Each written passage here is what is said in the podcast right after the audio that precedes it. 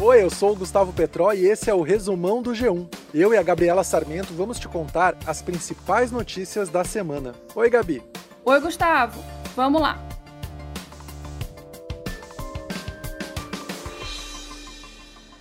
A gente começa falando sobre a pandemia. O ministro da Saúde, Marcelo Queiroga, admitiu que a terceira onda de contaminação está perto de chegar ao Brasil. Quatro estados estão com tendência de alta nos casos de Covid: Maranhão, Paraíba, Amapá e Mato Grosso do Sul. Este último com o pior índice, uma alta de quase 40%, de acordo com o último levantamento do consórcio de veículos de imprensa. Nove capitais e o Distrito Federal estão com mais de 90% dos leitos de UTI ocupados. Em outros sete estados, a ocupação dos leitos está em 80% ou mais. Segundo especialistas, essa situação é considerada um colapso do sistema de saúde. E nesta semana, o Rio de Janeiro passou das 50 mil mortes. O estado é o segundo com mais mortes no país, só atrás de São Paulo, que já passou das 100 mil.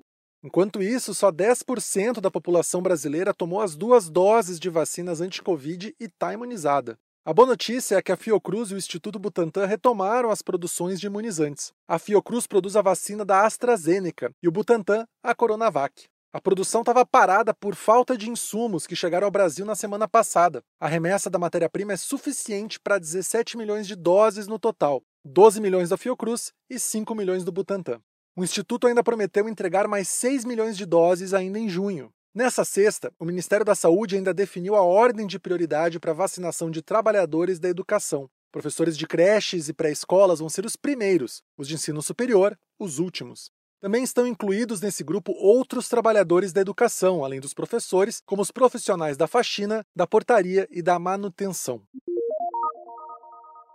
Na quarta semana de trabalho, a CPI da Covid ouviu o depoimento da secretária do Ministério da Saúde, Mayra Pinheiro, e do diretor do Instituto Butantan, Dimas Covas. Mayra defendeu o tratamento precoce para casos de Covid com remédios como cloroquina e hidroxicloroquina. Senadores lembraram que esses medicamentos não têm eficácia comprovada e que entidades médicas nacionais e internacionais, inclusive a OMS, não recomendam os remédios para tratar Covid. Mayra também respondeu sobre a crise de oxigênio em Manaus e o aplicativo Tratikov, mas sua fala contradisse o depoimento do ex-ministro Eduardo Pazuello, que foi perguntado sobre os mesmos assuntos. A comissão inclusive decidiu que vai reconvocar Pazuello e o ministro da Saúde Marcelo Queiroga para novos depoimentos. Também convocou outras 17 pessoas, entre governadores, empresários e ex-membros do governo federal. No depoimento da quinta-feira, Dimas Covas falou basicamente da compra de vacinas. O diretor do Butantan disse que o governo recusou três ofertas de vacinas ainda em 2020 e que declarações anti-China de Bolsonaro prejudicaram as negociações. Em outubro, quando o Instituto fez uma dessas ofertas, Bolsonaro foi a público dizer que não compraria, aspas, a vacina chinesa. O Butantan produz a Coronavac em parceria com o laboratório chinês Sinovac. Covas também disse que a China demorou para mandar insumos para a produção de vacinas por causa da postura do presidente. Vossa Senhoria avalia que essas posições políticas de lado a lado prejudicaram o diálogo federativo para a distribuição da Coronavac no Brasil?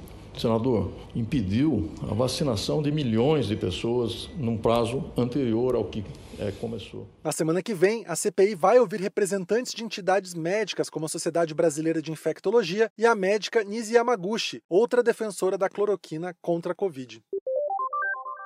A semana foi marcada por mais conflitos em terras indígenas entre garimpeiros e agentes federais. O Ministério Público Federal pediu que a segurança fosse reforçada em Jacareacanga, no Pará, onde fica a aldeia Fazenda Tapajós. Uma operação identificou cinco pontos de garimpo ilegal na região, mas quando os agentes chegaram ao local, foram surpreendidos pelos garimpeiros. No confronto, 10 pessoas ficaram feridas e os criminosos atearam fogo na Fazenda Tapajós. A Polícia Federal abriu um inquérito para. Uma história, um crime, 1.800 páginas de investigação sobre a morte de um garoto encontrado dentro de um freezer em uma escola católica.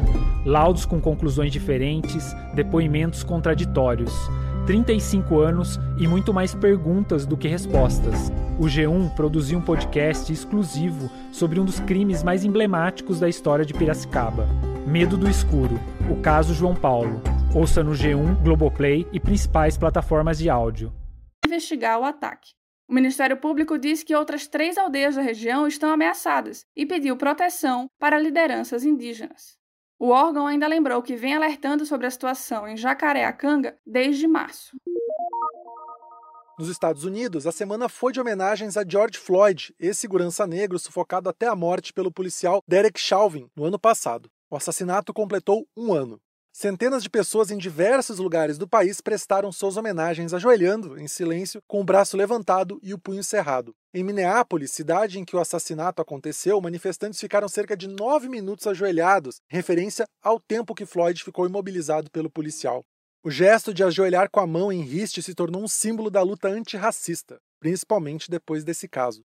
A praça, que fica perto do local em que tudo aconteceu, está cheia de flores e cartazes em memória de George Floyd. Ali foi onde aconteceu o maior encontro. Além dos manifestantes, compareceram o prefeito da cidade e familiares do ex-segurança que discursaram contra o racismo no país. A família de Floyd ainda foi recebida na Casa Branca pelo presidente norte-americano Joe Biden. O ministro da Economia, Paulo Guedes, disse que o auxílio emergencial pode ser prorrogado caso a vacinação não acelere no país. A declaração foi feita depois que o presidente do Senado, Rodrigo Pacheco, defendeu uma nova medida provisória que prorrogasse o auxílio por mais dois meses. Guedes ainda disse que pode ser decretado estado de calamidade pública, como aconteceu no ano passado. Isso facilitaria a liberação de gastos emergenciais por causa da pandemia. Lembrando que, a partir da semana que vem, a Caixa paga a terceira parcela do auxílio. Se você teve o benefício cancelado, o prazo para contestar o cancelamento acaba nesta sexta-feira, dia 28 de maio. Se você recebe o auxílio e faz parte do Bolsa Família, a data limite é no dia 1 de junho agoniza, mas não morre. Ícone do samba carioca, Nelson Sargento morreu aos 96 anos. Ele estava internado no Instituto Nacional do Câncer desde a semana passada. O músico tratava um câncer de próstata desde 2005. Já internado, ele testou positivo para Covid e precisou ser entubado, mas não resistiu. Amigos, artistas e outros sambistas consagrados lamentaram a morte de Nelson Sargento.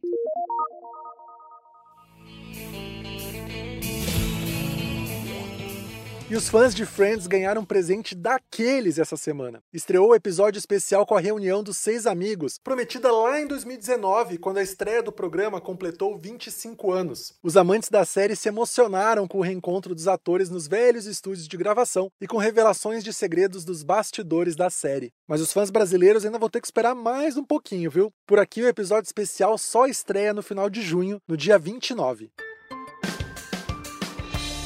E este foi o Resumão, o podcast semanal do G1. Se você está me ouvindo, não deixe de acompanhar o Resumão Diário, que vai ao ar de segunda a sexta-feira, logo de manhã, com as notícias mais importantes para você começar o dia bem informado. O Resumão Diário está disponível na playlist Caminho Diário do Spotify e em todas as plataformas digitais de áudio. Esse programa foi feito por mim, pelo Gustavo e pelo Gabriel de Campos. Até mais! Bom final de semana! Bom final de semana a todos, pessoal. Até a próxima. Tchau.